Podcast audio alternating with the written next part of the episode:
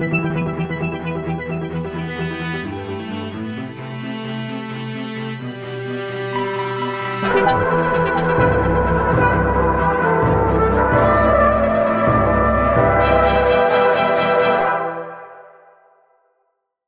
à toutes et tous et bienvenue dans ce nouvel épisode de 20 minutes pour comprendre, le podcast qui vous aide à comprendre l'actualité internationale.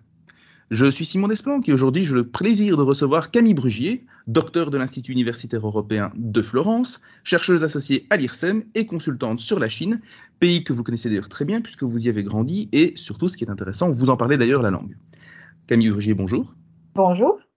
Avec vous, nous allons aujourd'hui parler bien finalement d'un sujet qu'on a assez peu abordé en dépit du fait que, bah, à côté de la guerre en Ukraine, c'est quand même un gros sujet. C'est peut-être un sujet, peut-être une lame de fond encore plus importante si on veut comprendre les dynamiques qui vont traverser le 21e siècle, à savoir eh la politique étrangère de la Chine et en particulier le rapport que cette même Chine entretient avec l'ordre international, ce qu'on appelle parfois l'ordre international libéral, ordre international qu'on affirme parfois que Pékin veut renverser. On va voir dans quelle mesure c'est effectivement le cas.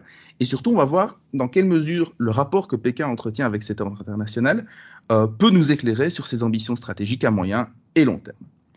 Alors, Camille Brugier, peut-être avant donc d'entrer dans, dans le vif du sujet, comment est-ce qu'on pourrait définir ce qu'est l'ordre international libéral? En quoi ça consiste exactement?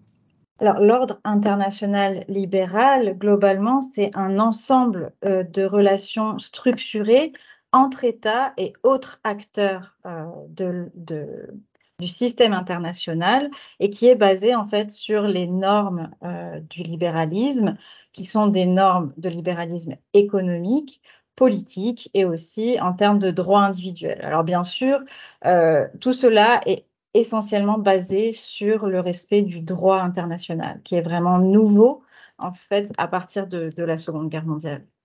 D'accord. Donc en fait, il faut bien comprendre que quand on parle ici d'ordre international libéral, on n'entend pas seulement la multiplication des euh, accords de libre-échange internationaux, dont le CETA ou le, le, TTIP seraient les derniers avatars, mais bien un ordre plus vaste qui repose d'abord et avant tout sur la, la norme de droit. Tout à fait, c'est tout à fait ça.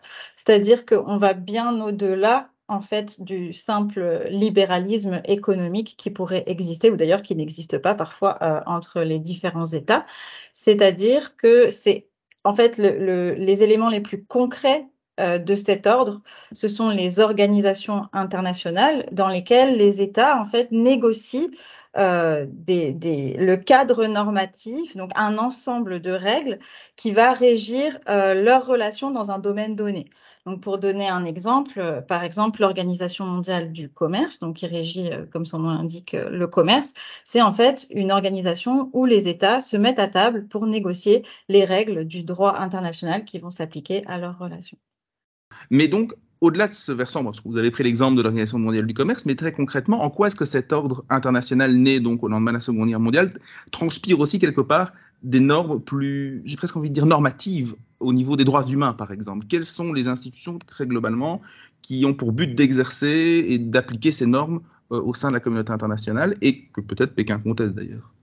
Typiquement, la plus connue, c'est l'ONU. Hein l'ONU qui, a pour objectif en fait de faire respecter euh, l'intégrité territoriale euh, des États et leur souveraineté euh, au, au, niveau international. Mais, mais au sein de l'ONU, on a aussi des organismes comme par exemple le Haut Commissariat des Nations Unies euh, pour les réfugiés ou le Haut Commissariat des Nations Unies aux droits de l'homme qui euh, a récemment euh, rédigé un rapport spécifiant en fait et, prouvant quelque part que la Chine était en train de commettre un génocide sur la minorité ouïghour en Chine. Et ça, c'est typiquement, même si la Chine soutient très fortement l'ONU, c'est quelque le, la Chine euh, conteste également euh, ce rapport de l'ONU sur sa propre sur les actes qu qu desquels elle est accusée. Oui, alors ce qui est intéressant dans ce que vous soulignez ici, en fait, c'est que quelque part, on voit bien que d'un côté, bah, il y a au sein de l'ONU la préservation de quelque chose de très euh, westphalien, c'est-à-dire de cet ordre né euh, au XVIIe siècle où on respecte la souveraineté des États. Vous l'avez dit, l'ONU a pour but de rappeler le fait que les États sont souverains et veiller à la protection de la souveraineté des États. Il suffit de lire la Charte des Nations Unies. Mais d'un autre côté, et même si ça n'est pas contraignant, l'ONU veille au respect des droits humains, et c'est la raison pour laquelle elle émet ce rapport donc, que vous mentionnez sur justement le, le politique euh, euh, ségrégationniste, la génocidaire de la Chine à l'égard des Ouïghours, parce que justement, même si ces, recommandations ne sont pas contraignantes et qu'il n'y aura pas d'intervention ou de sanctions, euh, l'ONU rappelle quand même que ces droits sont fondamentaux et elle veille quelque part à leur respect également. Et au regard, et c'est peut-être une deuxième remarque, au regard du temps long en relations internationales, on a tendance à prendre ça pour acquis, à, considérer que ça va de soi, que voilà, cette instance qui est l'ONU qui veille aux droits de l'homme, c'est quelque chose de aussi naturel que l'air qu'on respire, mais pas du tout. C'est très neuf d'avoir un ordre international où ces valeurs sont rappelées, même si elles n'ont pas valeur contraignante. Tout à fait. Après, euh, elles n'ont pas valeur contraignante, mais par contre, elles sont très incitatives et quelque part, elles valorisent d'un point de vue d'image euh, des, en fait, des régimes spécifiques de gouvernance. Donc là, je parle essentiellement des démocraties. Il faut savoir que l'ONU va privilégier en termes d'image, va présenter de façon favorable les démocraties, particulièrement les démocraties euh, libérales, euh, tout simplement parce que, voilà, a priori, une démocratie libérale, si elle commet un génocide, on le saura. Voilà. Alors qu'en Chine, en fait, globalement, euh, tout ça peut être caché pendant des décennies et des décennies, de par le fait que, voilà, il y a un contrôle sur l'information, par exemple, qui est spécifique euh, au régime autoritaire. Donc, quelque part, en fait, une des difficultés que la Chine rencontre, je pense, à mon sens, la difficulté principale que la Chine rencontre vis-à-vis de l'ordre international, c'est pas que c'est un ordre euh, qui va à l'encontre de ses intérêts directs, dans le sens où je pense que la Chine, elle tire parti énormément de l'ordre international libéral tel qu'il existe euh, actuellement, mais c'est surtout qu'elle est, est considérée quelque part sur certains aspects comme très problématique. Et en fait, tout ça revient au fait que la Chine n'a pas un régime politique libéral. Le cœur du problème est là, c'est-à-dire que la Chine, aujourd'hui, la difficulté qu'elle rencontre dans l'ordre international actuel, c'est tout simplement qu'elle n'a pas la même légitimité qu'un régime démocratique. Et que donc, du coup. C'est un mot intéressant, c'est le mot légitimité, parce qu'effectivement, si on, va encore un peu plus loin dans l'histoire des théories des relations internationales, on peut aborder le concept de naming and shaming. C'est-à-dire que c'est ici qui relève plutôt du courant constructiviste pour raccourcir et faire un peu simple. C'est l'idée que lorsqu'un État se conduit mal et viole des règles qui certes ne sont pas contraignantes mais qui sont quand même fortement incitatives pour reprendre les termes que vous avez utilisés, eh ben, il est plus facile ensuite de légitimer une série de sanctions, voire parfois eh une, attaque militaire. Prenons l'exemple de l'Irak de Saddam Hussein. Euh, j'avais un professeur qui disait il est beaucoup plus facile de justifier une attaque contre Kadhafi que contre le Dalai Lama, tout simplement parce qu'en réalité, en termes de construction d'image, ben, les normes libérales mises en avant ont un caractère, disons, incitatif, presque normatif. Si on, si on y déroge trop souvent, quelque part, on tend le bâton pour se faire battre. Mais justement, l'intérêt de vos contributions, et d'ailleurs en fin d'épisode, on reviendra sur euh, l'article que vous avez euh, récemment commis, qui sera bientôt publié. Disons, votre rapport, c'est de dire que la Chine tire quand même quelque part parti de cet ordre international libéral, là où certains chercheurs disent carrément que la Chine veut renverser cet ordre. Et euh, ça nous amène du coup à poser la question, en quoi est-ce que la Chine tire parti de cet ordre international libéral malgré tout, en dépit du fait qu'elle soit en partie ostracisée, comme vous l'avez dit, pour une question de légitimité alors, il y a deux choses. Hein. On, a parlé tout à l'heure des, différents, entre guillemets, libéralismes. Donc là, je vais différencier le libéralisme politique d'un côté, donc l'ordre libéral politique d'un côté, et l'ordre libéral économique de l'autre. Donc, si on réfléchit par rapport à, l'ONU, par exemple, qui est quand même au cœur euh, de l'ordre international libéral et qui est l'instance euh, politique par excellence dans cet ordre, ben, en fait, la Chine, elle en tire parti tout simplement parce qu'elle fait partie des fameux P5, c'est-à-dire des, cinq États qui ont le droit euh, de veto au Conseil de sécurité. Et donc, du coup, ça, ça lui confère en fait un, un, pouvoir très important sur la marche du monde.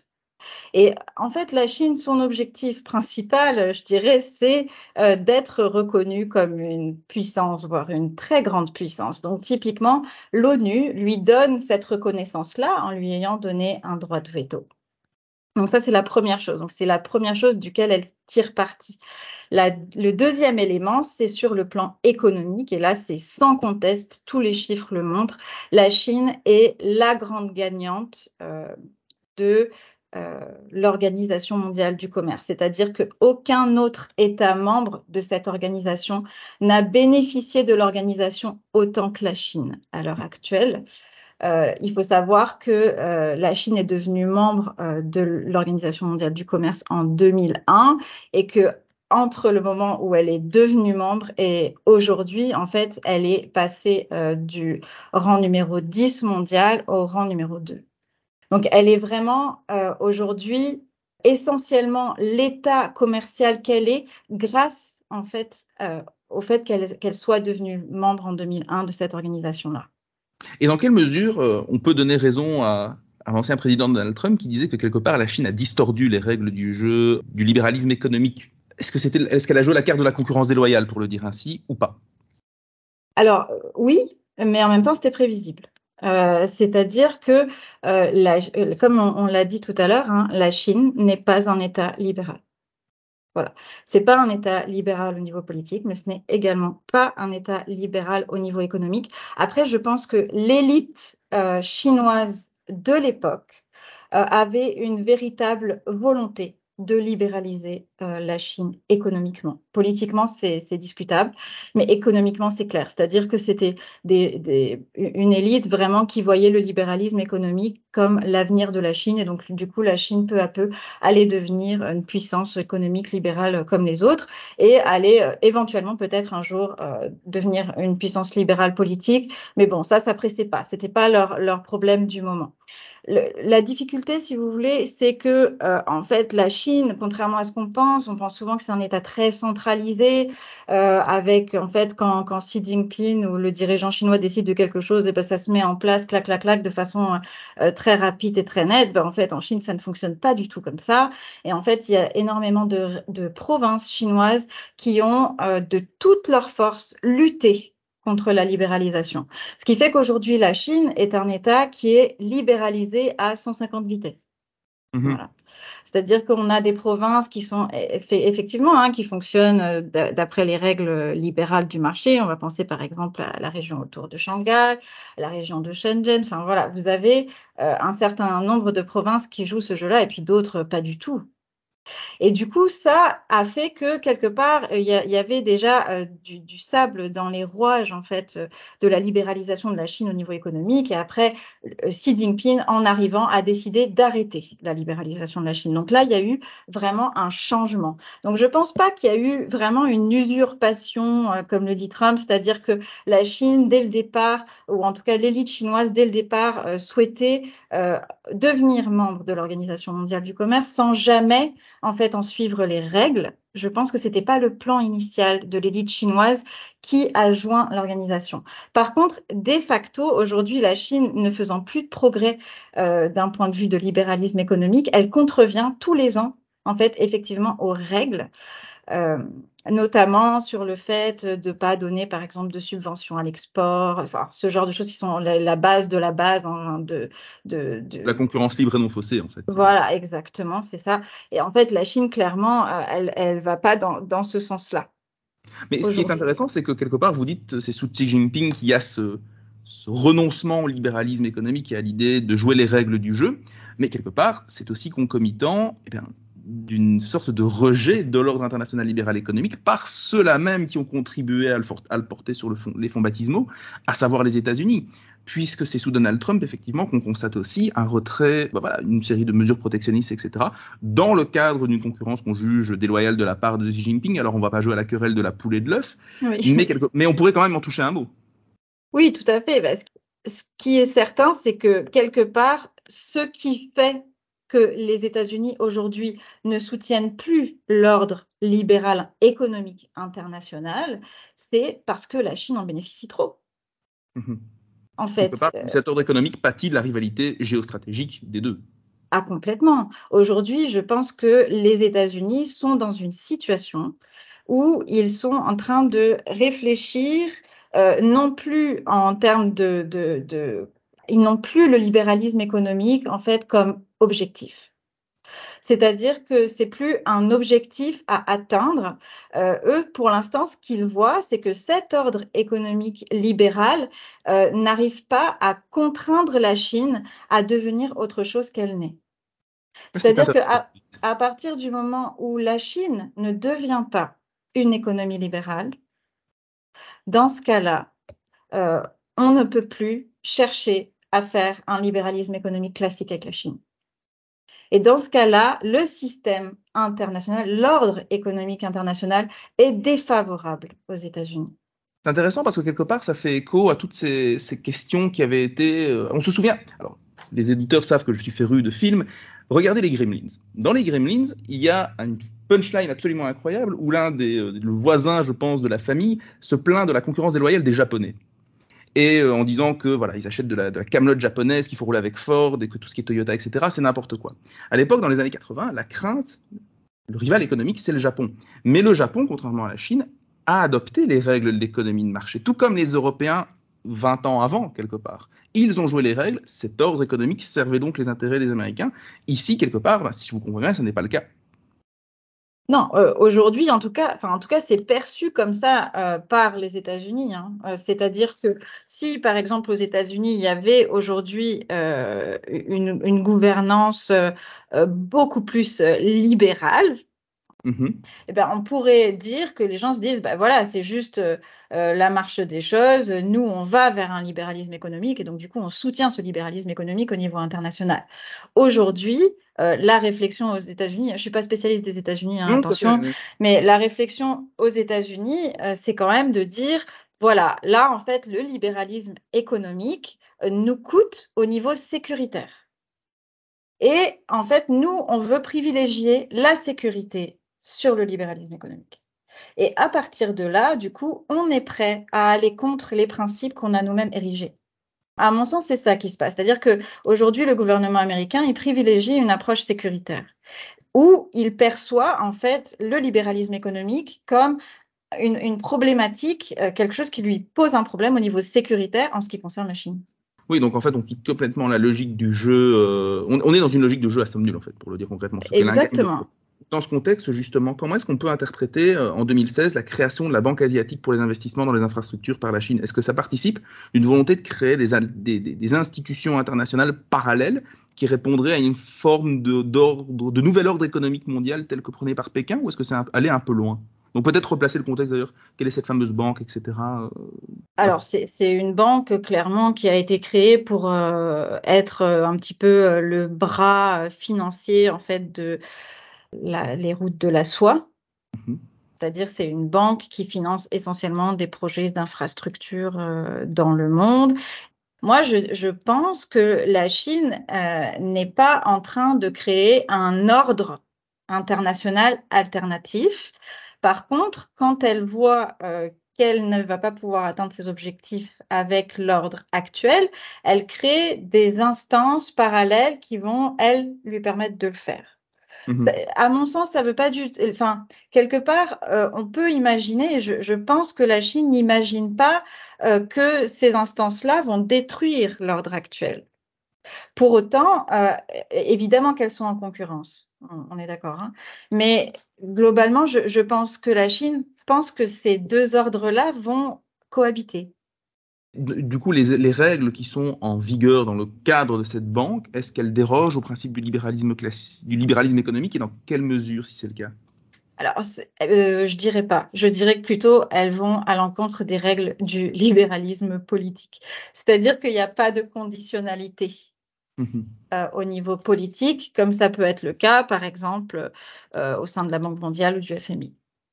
Ben justement, on y vient au libéralisme, au versant cette fois-ci plus politique de cet ordre international libéral.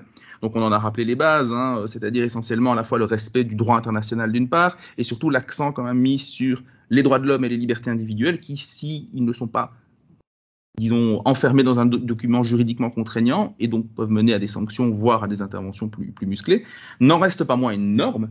Et du coup, euh, quels sont vraiment maintenant les versants de cet ordre politique que la Chine remet en question et comment ça se traduit surtout concrètement dans une série de dossiers chauds du moment? Commençons peut-être par le, rapport au droit international. Est-ce que le droit international tel qu'il existe satisfait Pékin ou pas? Alors je pense que le droit international tel qu'il est euh, satisfait Pékin dans le sens où elle s'abroge, enfin se, donne le droit euh, de le court-circuiter. C'est-à-dire que euh, quelque part, la Chine, et puis je pense que en, en cela, elle, elle n'a rien d'original. Hein. Souvent, on, on pense aux, aux, grandes puissances montantes comme des puissances spécifiques avec des personnalités spécifiques, voilà. Euh, mais en fait, je pense que la Chine, elle est comme toute autre euh, puissance, deuxième puissance mondiale, c'est-à-dire que son objectif, c'est de devenir la première puissance mondiale. Et elle estime que, comme les États-Unis, elle peut tout à fait, le, le droit international, c'est super, mais par contre, quand ça la gêne trop, eh ben, elle se gêne pas euh, euh pour euh, pas suivre ce qu'on lui demande, quoi. Mmh Est-ce que vous avez une série d'exemples concrets peut-être à, à, donner euh, bah, Typiquement, euh, par exemple, la Chine n'a pas reconnu. Euh, alors attendez, je cherche le truc. Elle a, elle a, refusé de reconnaître la décision de la Cour permanente d'arbitrage de 2016 sur la mer de Chine du Sud, mmh. en fait, qui donnait raison aux Philippines. Oui, donc dans le cadre d'un conflit. Euh, voilà, du conflit maritime qui oppose, euh, ou, ou, disons que la convention de Montego Bay, donc qui date de 1982 et qui prévoit une série de règles qui permettent de délimiter les, les mers territoriales puis les zones économiques exclusives de chacun. Disons que dans cette zone au sud-est de la Chine, la Chine a une vision très particulière du territoire maritime qui lui appartient, directement ou indirectement, et que ça rentre directement en conflit avec euh, ce que les riverains, notamment les Philippines surtout et le Vietnam, ont comme euh, velléité dans la région, et, et, ce, et, ce, à quoi d'ailleurs ils pourraient prétendre au, regard du droit international et de la Tout à fait. en question. Alors c'est un petit peu plus compliqué pour le Vietnam parce que le Vietnam est un peu comme la Chine, hein, il demande euh, beaucoup voilà. Mais c'est vrai que dans le cadre des, des Philippines, euh, globalement, les Philippines demandent à peu près ce que, ce que le droit international lui, lui donnerait. Et en fait, euh, la, la, la, Chine a d'ailleurs perdu face aux Philippines euh lors de, 2016, de oui. voilà en 2016. Et en fait, la Chine ne reconnaît pas cette décision. Donc typiquement, là, voilà, on est dans, dans une situation où la Chine, ça l'arrange pas, donc elle reconnaît pas. Tout à fait. Il euh, y, y, en a, il y en a plusieurs, hein, des comme ça. Par exemple, la Chine a décidé de pas euh, faire partie euh, de la Cour pénale internationale. Enfin, il y a un certain nombre. Les Exactement. Mais quelque part, c'est là que je trouve un petit peu. Je suis pas toujours d'accord avec mes collègues, c'est que quelque part, on voit ça comme euh, quelque chose de spécifique à la Chine. Et à mon sens, c'est plutôt, c'est peut-être, je suis peut-être très internationaliste euh, en disant ça, mais à mon sens, c'est plus la position euh, dans le système international de la Chine qui fait qu'elle a ce genre de comportement. Mmh. Euh, moins que euh, une espèce de, de comment dire de, de, Chine agressive, ça serait vraiment lié à sa personnalité entre guillemets entre, en tant que Chine. Mmh. Voilà. Euh, pour, pour autant, euh, ce qui est sûr, c'est que aujourd'hui, moi, je pense que le principal, la principale difficulté euh, entre, si vous voulez, la Chine et l'ordre international, si on, si on réfléchit en termes de thématique, ça va être sur la question des droits individuels. Justement, on allait y venir, ce, cet autre versant politique de l'ordre international libéral. Autant le rapport au droit international, effectivement, est à géométrie variable, mais on peut faire le même reproche aux États-Unis voilà. dans une large mesure. Mm. Autant sur la question des droits de l'homme, les États-Unis sont quand même moins, voilà, un peu plus clair, un peu plus au clair en tout cas. Voilà, exactement. C'est vrai que la Chine, euh, en termes de droits humains, il ne faut pas attendre de progrès euh, notables dans les décennies à venir. Hein. Si, en, en, tout cas, si, si Xi Jinping reste au pouvoir, ça, ça c'est certain. C'est pas du tout quelque chose qui est en projet. Donc du coup, c'est vrai que la Chine euh, va chercher, euh, au contraire, euh, d'ailleurs ça se voit hein, souvent, euh, elle, essaye de donner des définitions euh, concurrentes de ce que ça veut dire droit de l'homme, elle cherche à pousser des, des, normes qui, qui, sont différentes. Par exemple, pendant le Covid, elle a cherché à pousser l'idée d'un droit à la vie qui irait au-delà en fait des libertés individuelles et qui en fait justifierait la privation de liberté individuelle. Le droit à la vie, c'est quelque part ça la, définition chinoise et aussi des questions sécuritaires. Elle amène aussi les questions sécuritaires, ce qui est un classique. Hein. En général, la sécurité, ça va pas euh, main dans la main avec euh, la, liberté. Ben voilà, la, Chine du coup, elle va jouer euh, sur ces notions de sécurité. Mais aujourd'hui, je dirais que par exemple au sein de l'ONU son action, euh, c'est elle n'arrive pas vraiment hein, à mettre en, enfin comment dire, à convaincre quand elle met en avant euh, ces normes-là. Par contre, ce qu'elle cherche à faire, c'est de limiter la prégnance euh, ou le développement des nouvelles normes occidentales. Mhm. Donc, le, celle à laquelle je pense, c'est au niveau international, c'est la responsabilité de protéger. Oui, la fameuse R2P. Je pense qu'on y consacrera un jour un épisode à cette question du droit d'ingérence et de R2P, enfin droit d'ingérence avec les guillemets, mais euh, effectivement. Voilà, Est-ce que vous pouvez élaborer peut-être un petit peu cette. Euh, oui, donc le, la responsabilité de protéger, c'est une norme qui, sur, sur laquelle en fait on peut baser aujourd'hui une résolution de l'ONU, c'est-à-dire le fait que les États se mettent d'accord pour intervenir, soit de façon humanitaire, soit carrément euh, quasi militairement hein, dans, un autre État. Et en fait, euh, cette norme, elle dit que euh, un État a la responsabilité de protéger sa propre population contre des crimes contre l'humanité, des génocides et tout un, ensemble d'exactions. Voilà. Et en fait, au sein de cette norme, il y a trois piliers. Donc d'abord, la, première chose que l'on peut invoquer, c'est de dire à l'État, euh, eh oh, là, il faut faire quelque chose parce que ta population euh, souffre. La deuxième chose, c'est d'aider l'État, c'est le deuxième pilier, c'est-à-dire euh, lui venir en aide pour qu'il puisse euh, protéger sa population contre euh, les crimes contre l'humanité, les génocides et autres exactions. Et la troisième chose, c'est quand on voit qu'un État vraiment ne fait rien, voilà, et que sa population est dans une situation catastrophique. Dans ce cas-là, on déclenche le pilier 3, qui est en fait une, une, une, intervention mmh au sein de cet État-là qu'on appelle aussi une responsabilité subsidiaire de la communauté internationale, parce que ça reste conditionné à un vote au sein du Conseil des Nations Unies, du Conseil de sécurité des Nations Unies, où on rappelle que la Chine a un, un droit de veto. Tout à fait. Mais bon, effectivement, euh, c'est quand même une épine dans le pied aussi. C'est une sorte d'épée de Damoclès également. Euh, pour le dire vulgairement, ça la fout mal que la Chine puisse un jour se retrouver dans une situation où on pourrait l'accuser de manquer à cette responsabilité de protéger. Exactement. Tout à fait. C'est tout à fait ça. C'est-à-dire qu'aujourd'hui, la Chine, elle ne craint pas, elle, a un droit de veto. Donc, elle ne craint pas que, par exemple, on dise, bah voilà, on veut invoquer, le pilier 3 et intervenir en Chine, euh, par exemple, je dis n'importe quoi, pour euh, sauver les Ouïghours. Euh, du génocide, puisque ça n'arrivera jamais, puisque de toute façon, elle mettra son veto, ou plus probablement, la Russie mettra son veto. Voilà. Mhm. Mais euh, globalement, ce que, la Chine craint et tout l'effort qu'elle fait euh, pour limiter l'expansion de cette norme, c'est pour éviter que cette norme, elle devienne légitime.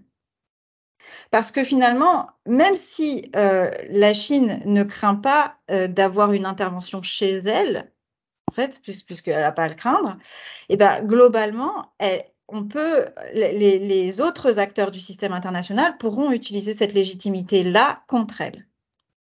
Et même peut-être venir à, renverser des gouvernements plus ou moins alliés à Pékin euh, dans sa zone d'intérêt immédiat, par exemple. Euh, tout à fait, c'est tout à fait le cas. Donc du coup, c'est clair qu'aujourd'hui, euh, la Chine, dans, en fait, si vous voulez, du point de vue normatif, si on réfléchit vraiment aux, normes internationales libérales, bah, typiquement, la responsabilité de protéger, c'est une norme, pas, non pas, elle la combat pas, hein, on est bien d'accord. Mais du coup, elle essaye de limiter à la fois euh, son expansion normative, c'est-à-dire de dire, eh ben voilà, on va faire rentrer, par exemple, les exactions contre les libertés individuelles dans la responsabilité de protéger, typiquement, euh, mais aussi euh, sur son application concrète. D'accord.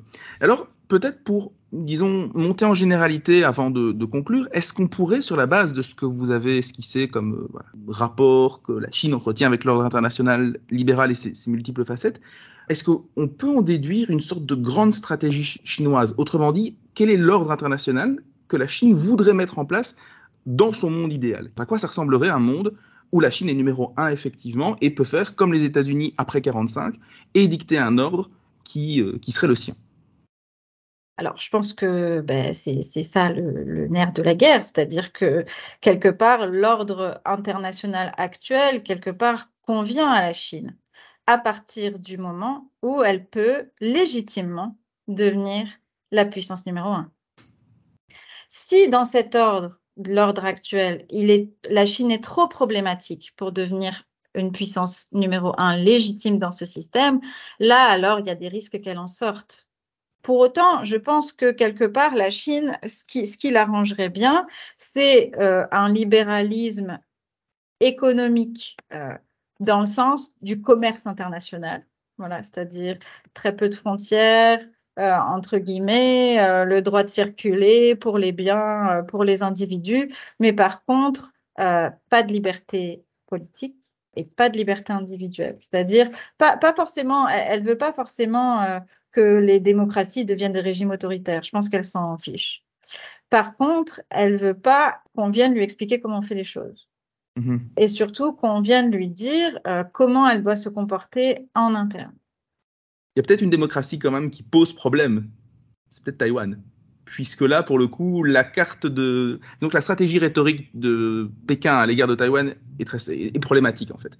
Le problème, c'est que la Chine dit souvent que les valeurs démocratiques, c'est très bien pour les sociétés qui les ont, qui ont vu naître ces valeurs, les sociétés occidentales, mais que que c'est pas compatible avec les valeurs de, de, la Chine et de sortir la carte valeurs confucéennes où la communauté prime sur l'individu. Le problème, c'est qu'à quelques centaines de kilomètres des côtes chinoises, vous avez Taïwan qui montre qu'on peut avoir des valeurs confucéennes et des valeurs démocratiques en même temps. Et là, peut-être que ça peut être plus problématique pour Pékin, disons.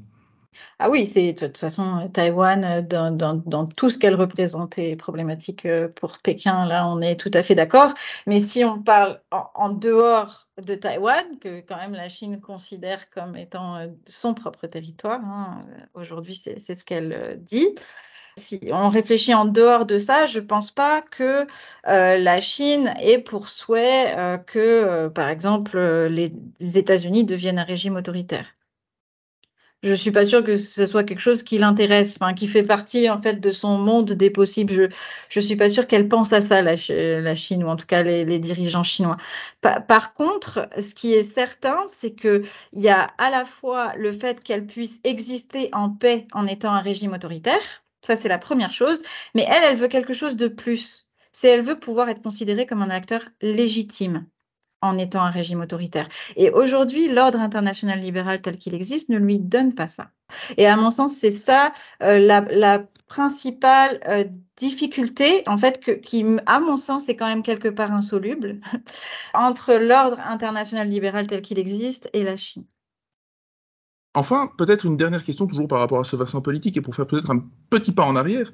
Est-ce qu'on entend parfois dire que euh, la Russie, par exemple, qui en général vote quand même dans un sens assez similaire à la Chine au sein du Conseil de sécurité des Nations Unies, entend revenir abroger la règle de droit international pour revenir à une forme de loi du plus fort, d'où l'intervention euh, en Ukraine par exemple, euh, suite à l'intervention en Géorgie, etc., etc. Quelle mesure est-ce que c'est vrai pour Pékin? Dans quelle mesure est-ce qu'on peut dire que Pékin entend, disons, revenir à l'ancien monde, le monde où une guerre d'agression pouvait mener, par exemple, à des élections de territoire totalement légitimes, ce que cherche quelque part à faire, d'une certaine manière, Vladimir Poutine en, Ukraine. Est-ce que c'est vrai aussi pour la Chine ou pas? Alors, personnellement, je ne pense pas. Mhm. Euh, je ne pense pas que ça soit euh, un souhait. Euh, souvent, par rapport à l'ordre international, on dit que la Russie est révolutionnaire et la Chine est réformiste. Et je pense que c'est assez vrai euh, dans le sens où effectivement, je pense que la Russie, par rapport à l'ordre international, elle en veut pas. Elle, elle veut vraiment pas de l'ordre international libéral tel qu'il existe, et donc du coup, elle cherche vraiment à le renverser. Y compris sous l'angle euh, de droit international, pour le coup. Tout à fait, y compris sous l'angle de droit international. Je pense pas que la Chine soit euh, dans cette optique-là, tout simplement parce que, comme on l'a dit tout à l'heure, en fait, elle bénéficie énormément. De cet ordre. Il faut savoir aussi que pendant très longtemps, la Chine a cherché à, avoir en fait euh, les conditions en fait de son développement économique et elle le dit elle-même, hein, tous les dirigeants chinois le disent, c'est qu'il y avait la paix dans la région. Et ça, euh, la, la, Chine est très consciente de ça, que c'est nécessaire en fait pour son développement, y compris son développement être interne, euh, qui est la paix autour d'elle. Que quand on fait la guerre, en fait, quelque part, on est toujours tourné vers cette guerre et qu'on ne peut pas faire des choses en interne. Pour la Chine, il faut savoir que la Chine, c'est un État qui est très tourné vers l'intérieur. C'est-à-dire qu'aujourd'hui, effectivement, c'est la puissance montante. Donc nous, par exemple, on, en parle tous les jours. Euh, voilà, on, on, regarde ce qu'elle fait à l'extérieur. Mais il faut, il faut vraiment penser que la Chine, ce qui l'intéresse, c'est vraiment elle-même et comment elle se développe en interne. Et en fait, aujourd'hui, on a à la tête de la Chine le Parti communiste chinois euh, qui n'a pas de légitimité démocratique et donc du coup qui tous les jours cherche sa légitimité en interne.